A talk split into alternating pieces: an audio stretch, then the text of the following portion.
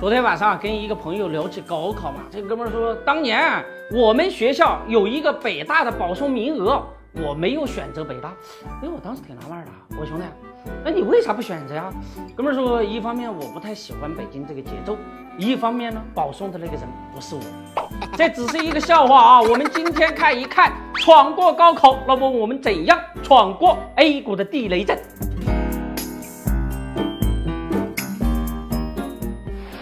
又到一年高考时，小伙伴们还记得当年高考的那个早上，谁送我们去的考场吗？我问过我妈，我说您当时是什么心情呢？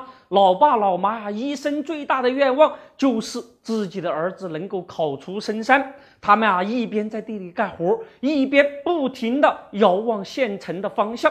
可怜天下父母心，考场上我们挥汗如雨，父母更是牵肠挂肚啊！我们闯过了高考的那一关，现在呀，拎着辛辛苦苦赚来的银子，那么我们怎样才能闯过 A 股的地雷阵呢？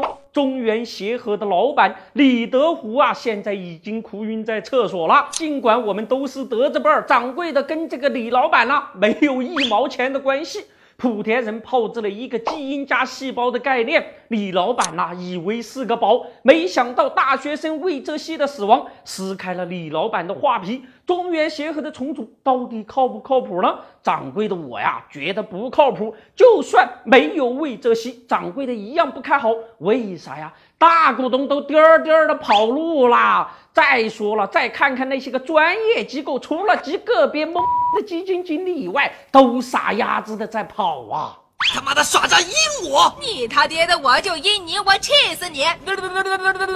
你太过分了，打不死你！莆田人给中原协和送了一颗地雷，作为小股民，我们怎样才能识别里边的地雷呢？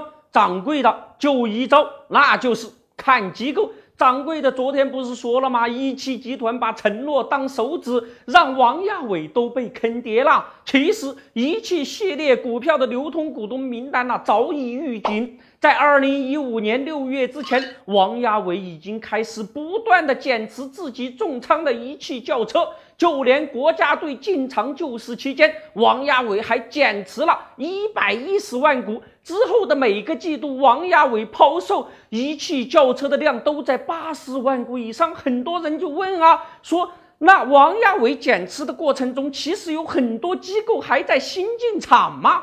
掌柜的我呀，更好奇的是。